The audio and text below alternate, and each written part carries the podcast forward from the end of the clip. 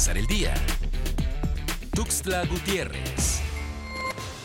La entidad chiapaneca inicia la semana número 49 del semáforo verde con la notificación de 93 casos de COVID-19, los cuales se detectaron en 16 municipios, aunque el 58% de ellos se concentró en la ciudad capital, informó la Secretaría de Salud Estatal.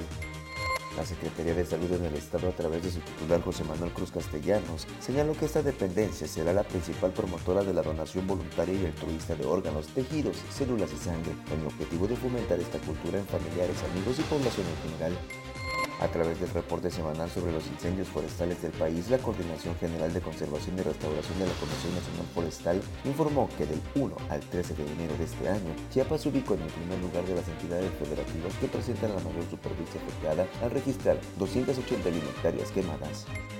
La Comisión Permanente del Congreso del Estado, presidida por la diputada María Roselia Jiménez Pérez, dio lectura en sesión extraordinaria del oficio signado por la Secretaría General de Gobierno, Victoria Cecilia Flores Pérez, por medio del cual remitió la iniciativa de ley decreto por el que se deroga la propuesta inicial de implementar el impuesto del 5% por concepto de arrendamiento. En Chiapas persiste la problemática de bloqueos carreteros, grupo de autodefensas y conflictos electorales que no permiten que el turismo visite esta entidad sureña.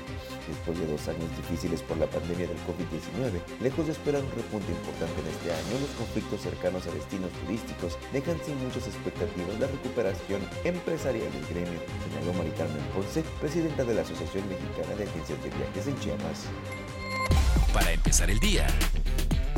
Tuxtla Gutiérrez.